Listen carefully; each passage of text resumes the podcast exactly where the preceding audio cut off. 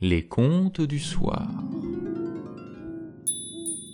Nouvelle lune d'été, et voici le premier épisode d'une nouvelle série consacrée aux contes soufis.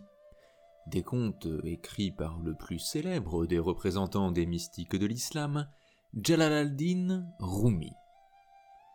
La belle servante, l'histoire dont il est question dans cet épisode, a été publié au XIIIe siècle dans un recueil poétique écrit en persan et intitulé Le Mestrévi. L'ouvrage compte plus de 400 histoires allégoriques illustrant la condition humaine dans sa recherche de Dieu.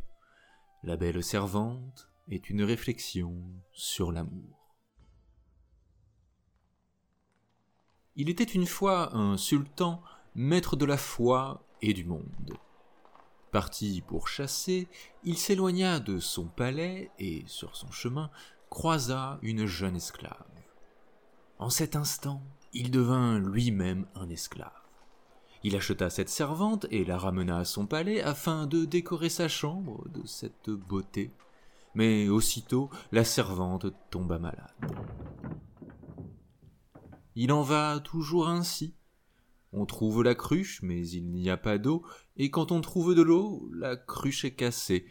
Quand on trouve un âne, impossible de trouver une selle, quand enfin on trouve la selle, l'âne a été dévoré par le loup. Le sultan réunit tous ses médecins et leur dit Je suis triste, elle seule pourra remédier à mon chagrin. Celui d'entre vous qui parviendra à guérir l'âme de mon âme pourra profiter de mes trésors. Les médecins lui répondirent Nous te promettons de faire le nécessaire. Chaque de nous est comme le Messie de ce monde. Nous connaissons la pommade qui convient aux blessures du cœur. En disant cela, les médecins avaient fait fi de la volonté divine, car oublier de dire Inch'Allah rend l'homme impuissant. Les médecins essayèrent de nombreuses thérapies, mais aucune ne fut efficace. Chaque jour, la belle servante dépérissait un peu plus et les larmes du sultan se transformaient en ruisseaux. Chacun des remèdes essayés donnait le résultat inverse de l'effet escompté. Le sultan, constatant l'impuissance de ses médecins, se rendit à la mosquée. Il se protesta devant le mirabe et inonda le sol de ses pleurs. Il rendit grâce à Dieu et lui dit tu as toujours subvenu à mes besoins, et moi j'ai commis l'erreur de m'adresser à un autre que toi. Pardonne-moi. Cette prière sincère fit déborder l'océan des faveurs divines, et le sultan, les yeux pleins de larmes, tomba dans un profond sommeil. Dans son rêve, il vit un vieillard qui lui disait Ô sultan, tes vœux sont exaucés. Demain, tu recevras la visite d'un étranger. C'est un homme juste et digne de confiance. C'est également un bon médecin. Il y a une sagesse dans ses remèdes et sa sagesse provient du pouvoir de Dieu. À son réveil, le sultan fut rempli de joie et il s'installa à sa fenêtre pour attendre le moment où son rêve se réaliserait. Il vit bientôt arriver un homme éblouissant comme le soleil dans l'ombre. C'était bien le visage dont il avait rêvé. Il accueillit l'étranger comme un vizir, et deux océans d'amour se rejoignirent. Le maître de maison et son hôte devinrent amis, et le sultan dit Ma véritable bien-aimée, c'est toi, et non pas cette servante. Dans ce bas monde, il faut tenter une entreprise pour qu'une autre se réalise. Je suis ton serviteur. Ils s'embrassèrent, et le sultan dit encore La beauté de ton visage est une réponse à toute question. Tout en lui racontant son histoire, il accompagna le vieux sage auprès de la servante malade. Le vieillard observa son teint, lui prit le pouls et décela tous les symptômes de la maladie, puis il dit Les médecins qui t'ont soigné n'ont fait qu'aggraver ton état car ils n'ont pas étudié ton cœur. Il eut au fait de découvrir les causes de la maladie, mais n'en souffla mot. Les maux du cœur sont aussi évidents que ceux de la vésicule. Quand le bois brûle, cela se sent. Et notre médecin comprit rapidement que ce n'était pas le corps de la servante qui était affecté, mais son cœur. Mais quel que soit le moyen par lequel on tente de décrire l'état d'un amoureux, on se trouve aussi démuni qu'un muet. Oui, notre langue est fort habile à faire des commentaires, mais l'amour sans commentaire est encore plus beau. Dans son ambition de décrire l'amour, la raison se trouve comme un âne, allongé de tout son long dans la boue. Car le témoin du soleil, c'est le soleil lui-même. Le vieux sage demanda au sultan de faire sortir tous les occupants du palais, étrangers et amis.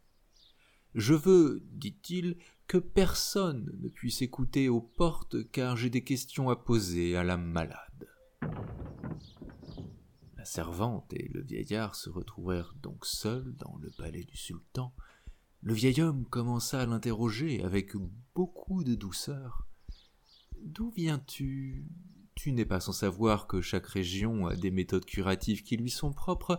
Y a-t-il dans ton pays des parents qui te restent, des voisins, des gens que tu aimes?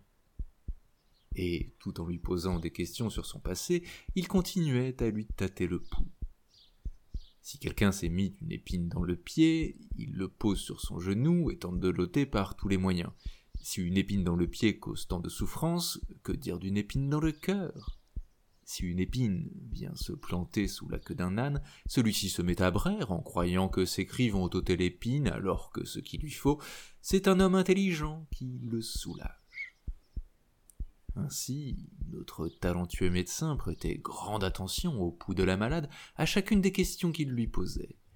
Il lui demanda quelles étaient les villes où elle avait séjourné en quittant son pays, quelles étaient les personnes avec qui elle vivait et prenait ses repas. Le pouls resta inchangé jusqu'au moment où il mentionna la ville de Samarcande. Il constata une soudaine accélération. Les joues de la malade, qui jusqu'alors avaient été fort pâles, se mirent à rosir.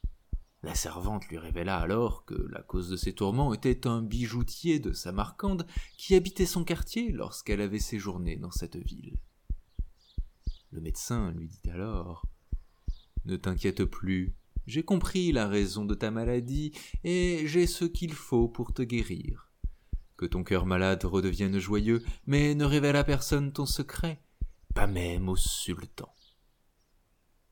Puis il alla rejoindre le sultan, lui exposa la situation et lui dit Il faut que nous fassions venir cette personne, que tu l'invites personnellement.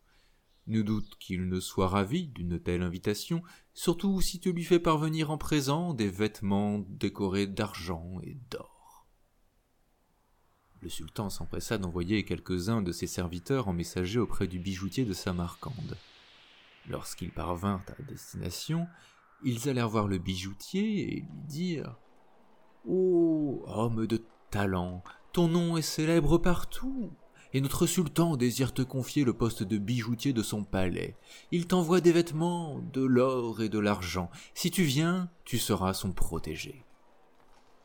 À la vue des présents qui lui étaient faits, le bijoutier, sans l'ombre d'une hésitation, prit le chemin du palais, le cœur rempli de joie. Il quitta son pays, abandonnant ses enfants et sa famille, rêvant de richesse. Mais l'ange de la mort lui disait à l'oreille Va, peut-être crois-tu pouvoir emporter ce dont tu rêves dans l'au-delà. À son arrivée, le bijoutier fut introduit auprès du sultan. Celui-ci lui fit beaucoup d'honneur et lui confia la garde de tous ses trésors. Le vieux médecin demanda alors au sultan d'unir le bijoutier à la belle servante afin que le feu de la nostalgie s'éteigne par le jus de l'union. Durant six mois, le bijoutier et la belle servante vécurent dans le plaisir et dans la joie. La malade guérissait et embellissait chaque jour. Un jour, le médecin prépara une décoction pour que le bijoutier devienne malade. Et, sous l'effet de sa maladie, ce dernier perdit toute sa beauté. Ses joues se ternirent et le cœur de la belle servante se refroidit à son égard. Son amour pour lui s'amenuisa ainsi jusqu'à disparaître complètement. Quand l'amour tient aux couleurs ou aux parfums, ce n'est pas de l'amour, c'est une honte. Ses plus belles plumes, pour le pan, sont des ennemis, le renard qui va librement perd la vie à cause de sa queue, l'éléphant perd la sienne pour un peu d'ivoire. Le bijoutier disait Un chasseur a fait couler mon sang comme si j'étais une gazelle et qu'il voulait prendre mon musc. Que celui qui a fait cela ne croit pas que je resterai sans me venger. Il rendit l'âme et la servante fut délivrée des tourments de l'amour, mais l'amour de l'éphémère n'est pas l'amour. Prochain conte le 31 août 2023 pour une pleine lune d'été. Nous écouterons le deuxième épisode consacré au conte soufi de Jalal al-Din Rumi, La Perle. D'ici là, pour me soutenir, trois moyens s'offrent à vous. Vous pouvez noter et commenter le podcast sur votre plateforme d'écoute favorite. Vous pouvez aussi me rejoindre et partager les contenus sur les principales plateformes de réseaux sociaux. Vous pouvez enfin me soutenir sur la page Tipeee des Contes du Soir où vous attend du contenu exclusif avec des textes érotiques. Tous les liens sont dans la description. Les Contes du Soir est un podcast à histoire, il investit dans vos cœurs et dans vos oreilles le monde de l'imaginaire.